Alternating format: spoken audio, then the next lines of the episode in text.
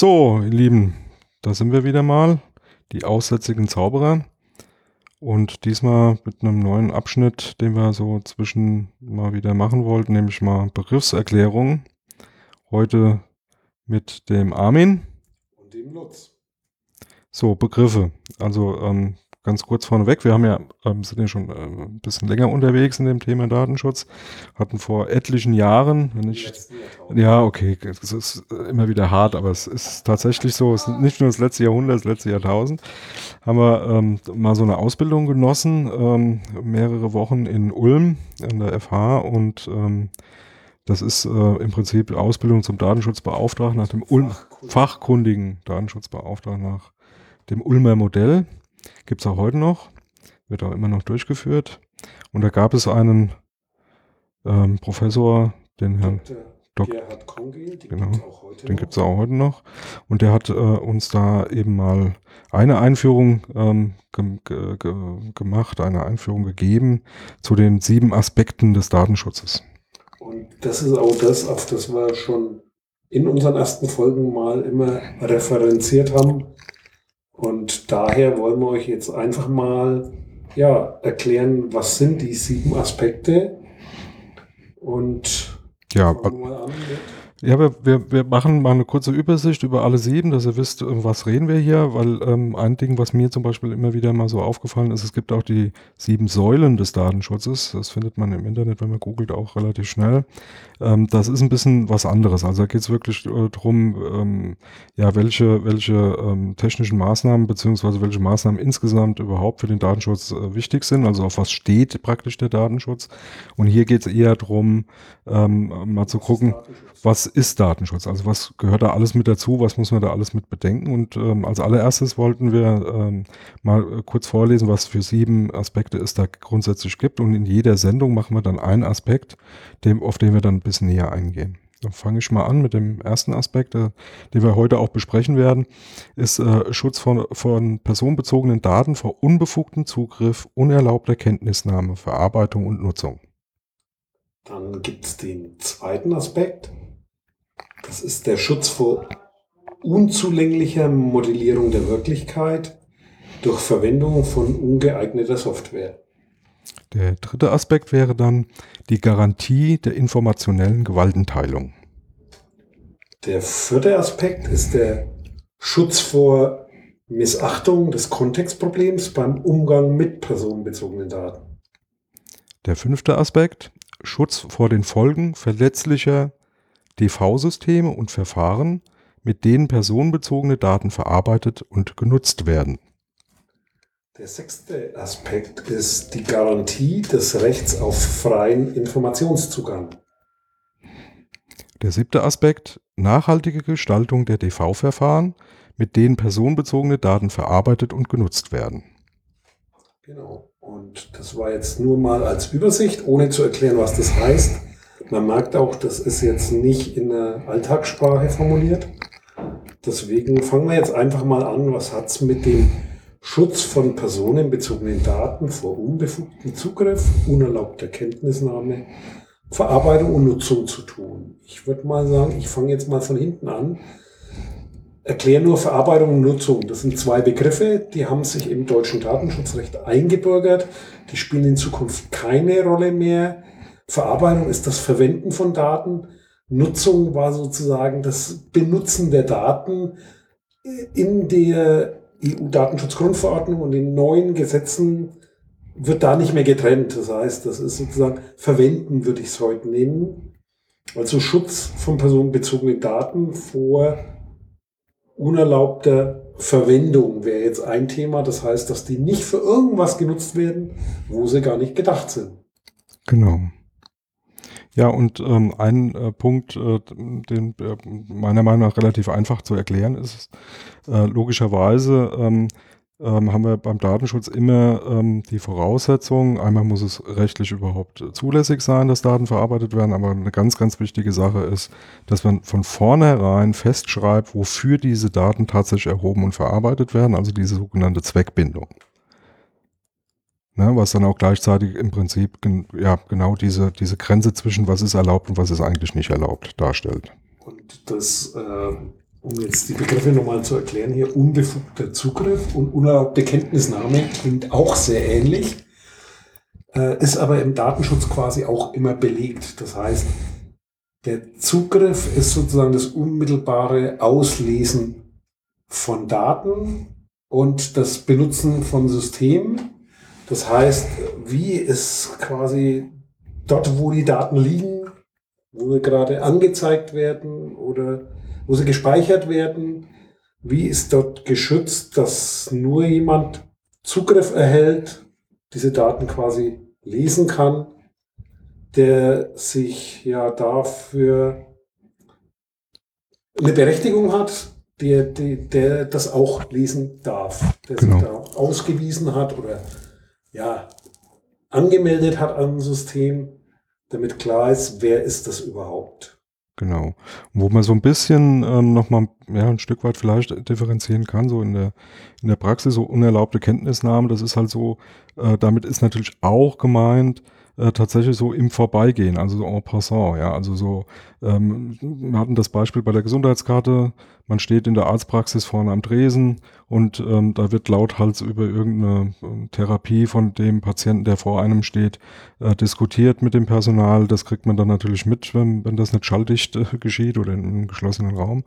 Ähm, und das ist dann natürlich auch eine Kenntnisnahme letztendlich, die äh, mir nicht zusteht als, als, als äh, weiterer Patient. Also ich bin weder Arzt noch irgendwie ähm, Hilfspersonal. Äh, und von daher ähm, wäre das so eine ja, Kenntnisnahme ohne dass ich jetzt einen speziellen elektrischen Zugriff auf die Daten bräuchte oder irgendwie mit diesem System überhaupt irgendwas zu tun habe, aber letztendlich doch äh, Inhalte im Prinzip äh, preisgegeben werden, die da nichts zu suchen haben. Allerdings natürlich auch, was du gerade angeschnitten hast, unerlaubte Kenntnisnahme ist auch, wenn jetzt irgendein Techniker auf der Leitung mitlesen, mithören könnte, also mithören ist so der klassische Begriff, mitlesen können, das sind, das sind ja Daten. Und äh, der schaltet sich irgendwo an und sieht diese Daten. Das ist also auch eine unerlaubte Kenntnisnahme oder eine Weitergabe an jemanden, für den die Daten gar nicht bestimmt sind. Mal ein schönes Beispiel, um, um da wieder ähm, mal so, so den, den, den Praxisbezug da mal hinzubekommen. Also jetzt nehmen wir mal an, ich habe irgendwie ein, ein ähm, Büro und verarbeite da personenbezogene Daten von äh, den Kunden, die ich da habe und würde jetzt äh, im Prinzip ähm, sagen, naja, hier mein, mein Schwager, der kennt sich halt gut mit Rechnern aus, der liest öfters mal die Computerbild, der weiß Bescheid und sagt dann hier, ich habe da ein Problem, da müssen wir eine größere Festplatte rein, kannst du dich mal darum kümmern, die da einzubauen, das mal umzukopieren, den ganzen Kram da irgendwie auf die Rille zu kriegen. Und dann wäre das zum Beispiel so ein, so ein Thema, wo man mal genauer hingucken müsste. Ist das rechtens, dass er das tut? Kann er da unter Umständen auf personenbezogene Daten zugreifen und Kenntnis nehmen von personenbezogenen Daten, ähm, ohne dass er unmittelbar oder auch mittelbar mit dem Thema eigentlich erstmal ähm, rechtmäßig zu tun hat? Das wird dann äh, besonders äh, äh, prekär, wenn man, äh, was wir bei der Gesundheit gerade ja äh, diskutiert haben, äh, von, von besonders schützenswerten Daten spricht. Also stellt euch vor, das würde in einem, in einem, in einem, in einer Arztpraxis so passieren. Da hätten wir mit Sicherheit direkt ein Problem. Das ist zum Beispiel auch bei, was ist, wenn, wenn, wenn ein Computer kaputt geht, Festplatte war ein schönes Beispiel. Kann ich mich einfach in den Müll werfen? Kann eventuell jemand wieder herholen oder auch Papier. Das heißt, das ist ja nicht alles papierlos. Das soll nicht einfach in der Mülltonne landen, sondern dafür gibt es gegebenenfalls Aktenvernichter. Also wenn so, so die Daten umgestellt werden auf IDV, also auf Computer, das alte Papier nicht jetzt einfach in den Mülleimer werfen, sondern das müsste dann auch geschreddert werden, weil diese Akten, wenn die auf Papier nicht mehr gebraucht werden, sollen die auch nicht in unerlaubte Hände kommen. Ja. Und äh, ich würde dem Punkt, also das ist quasi einmal aus einer akademischen Sicht formuliert, aber auch aus einer Zeit, ich glaube, das wird formuliert äh, Ende der 80er, Anfang der 90er Jahre im letzten Jahrtausend. und man könnte das auch abkürzen und heutzutage sagen IT-Sicherheit. Und wenn man das noch zerlegt in die üblichen Begriffe, könnte man dann ja, die Datenintegrität und so weiter nutzen, Authentizität. Und das sind diese Begriffe Echtheit, äh, sind sie unverändert. Genau. Und sind sie geschützt? Also man könnte IT-Sicherheit dazu sagen oder Computersicherheit würde das auch erklären. Also das ist äh, sozusagen der erste Aspekt im Datenschutz ist, es ist eine Datenverarbeitung. Die Daten sollen nicht von, von in falsche Hände kommen, von Personen gesehen werden, die sie nicht sehen dürfen und äh, auch nur für die Dinge genutzt werden, für die sie eigentlich gedacht sind. Ja, also da würde ich ganz gerne nochmal einhaken, ne, um das nochmal so ein bisschen deutlich zu machen und auch mal so die Zusammenhänge da so ein bisschen, bisschen deutlicher nochmal rauszustellen. Ne? Also wir haben, ein, ein, nehmen wir ruhig mal diese Arztpraxis, ja ähm, die hatten ein IT-System laufen, also hier nennt man das ja noch Datenverarbeitungsanlage, also DV-System haben wir eben in den Abkürzungen öfters gehabt, also Datenverarbeitungsanlage. Ähm, der hat also irgendwie so eine Patientenverwaltungssoftware, äh, ähm, wo alle möglichen Sachen drin äh, gespeichert werden. Und ähm, dafür und, und ja, dafür muss ich letztendlich den Zweck mal definieren. Der Zweck in der Arztpraxis ist relativ klar, der braucht halt eine Übersicht. Der muss wissen, was, äh, welcher Patient was, was für Wehwehchen hat, welche Therapien da angezeigt waren, welche äh, Medikamentation der bekommen hat, wie vielleicht die letzten Blutwerte waren, also alles das, was so in der Krankenakte äh, typischerweise drin ist. Dann muss er natürlich wissen, welche Krankenkasse ist der zugeordnet, wann war der das letzte Mal da, wie, ne, so, so diese ganzen Sachen, die halt mit dem Beruf des Arztes zu tun haben, mit den Vorgängen, die er in der Arztpraxis halt letztendlich letztendlich in irgendeiner Form TV-mäßig, also datenverarbeitungsmäßig, da abwickeln möchte. Das ist der Zweck dieser Anlage. Ähm, der Zweck dieser Anlage ist eben nicht ähm, zum Beispiel da, was weiß ich, ein, ein, ein Telefonbuch auszudrucken von allen möglichen äh, schwangeren Frauen, äh, die möglicherweise jetzt mal Werbung von Pampers bräuchten oder von irgendeinem anderen Windelhersteller. Ne? Oder wenn ich da einen Computer in der Praxis habe, ist halt genau dieser Computer auch nicht dafür gedacht, dass aus Langeweile im Wartezimmer Patienten im Internet surfen können. Zum Beispiel. Genau. Das sollte dann irgendwo schon voneinander getrennt sein. Und das ist, ja, das sind alles so Dinge, die da drin stecken. Ich glaube, Beispiel Arztpraxis ist da immer äh, gut, aber gilt genauso für Lohnbuchhaltung in einem Unternehmen. Also wer kriegt wie viel Geld, was ist überwiesen oder Bank. Ja, oder selbst. Wenn die Bank hier die Kontoauszüge äh, an jedermann weitergibt oder ja, will keine. Geheimnis ja. ist sozusagen Aber eines der ältesten Datenschutzgeheimnisse. Äh, da gibt es auch einen Teil Datenschutz dabei. Ja, also selbst, selbst wenn ich mein Auto in eine Werkstatt bringe, möchte ich nicht unbedingt, dass jeder weiß, was ich da für Rechnungen zu bezahlen habe oder, oder was da gemacht wurde oder so. Das geht halt keinem was an. Das geht nur mich und den, und den äh, Dienstleister was an. Also das ist letztendlich diese Zweckbindung und dann muss man, und dann kommen wir mal zu diesem, diesem Punkt, ja, wie, jetzt habe ich die Zweckbindung auf der einen Seite, ich weiß, wer was darf, also der Arzt darf das, der, der Kfz-Mechaniker darf das da eintragen, also welche Ersatzteile er da ins Auto verbaut hat oder was auch immer. Ähm, das muss ich in irgendeiner Form regeln und eine typische äh, Maßnahme dazu ist ein sogenanntes Berechtigungskonzept. Also ich baue mir im Prinzip einen Plan, wo ich draufschreibe, also ich habe jetzt bestimmte Rollen in diesem, in diesem Umfeld. Also es gibt den, den Arzt, es gibt die Arzthelferin, es gibt äh, von mir aus den Steuerberater, es gibt äh, vielleicht auch irgendwie ein IT, ein IT-Dienstleister, der da ab und zu mal ein Backup macht von, von den Gerätschaften, was auch immer. Also ich habe verschiedene Rollen und verschiedene Leute, die diese Rollen belegen und äh, denen muss ich Berechtigungen zuweisen. Und da geht es dann letztendlich ganz banal drum, wer darf unter Umständen auch zu welchem Zeitpunkt ähm, welche Dinge tun. Darf der eine lesen, darf der andere auch was verändern, darf der an alle Daten ran, darf der nur an bestimmte Daten ran und so weiter und so fort. Also letztendlich muss ich, muss ich äh, in so einem System festlegen, wer was zu welchem Zeitpunkt eben auch darf.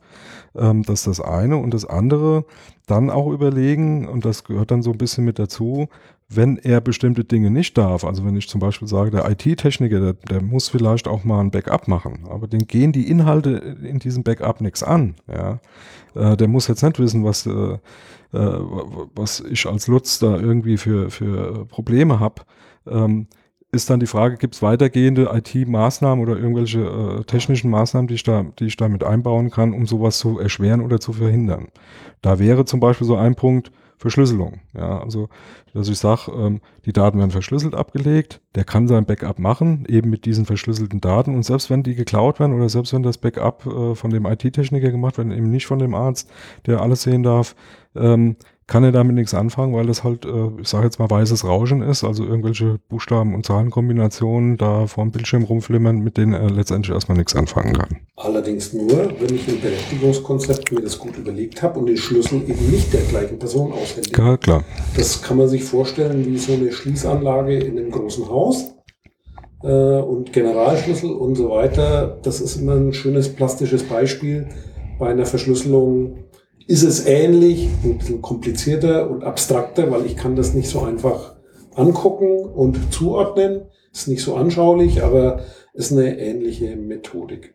Genau. Ja. Ja, und dann gibt es mit Sicherheit noch andere Maßnahmen, also äh, auch äh, unter Umständen ein bisschen komplexer, wollen wir jetzt gar nicht tiefer drauf eingehen.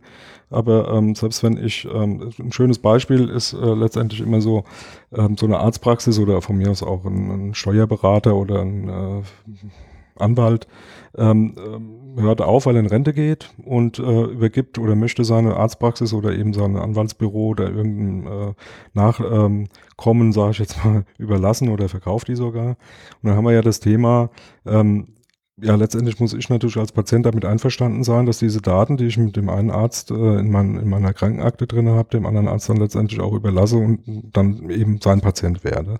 Das muss ich ja irgendwie regeln, ja. Oder gegebenenfalls dann halt die Daten löschen. Also dieses ganze genau. Thema Löschung, so wie wir vorhin schon mal gesagt haben, hier Papierschreddern, Daten löschen, genau. ist da auch ein Thema. Also sozusagen vom Entstehen der Information bis zum Löschen gibt es bestimmte Aspekte, die muss man sich einfach überlegen. Und da das Ganze, ja, wir leben ja in so einer Risikogesellschaft, äh, muss auch irgendwo nachgewiesen werden. Das gehört dann auch irgendwo dazu.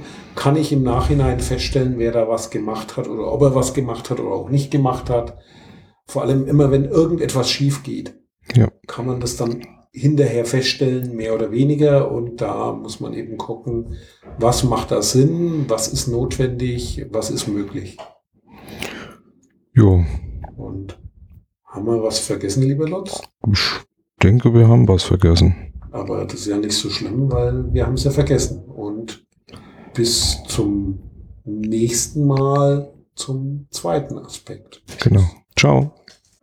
Dieses Angebot ist keine Rechtsberatung und vollständig subjektiv. Zu Risiken und Nebenwirkungen lesen Sie die Gesetzgebung und fragen Ihren Datenschutzbeauftragten oder Rechtsanwalt.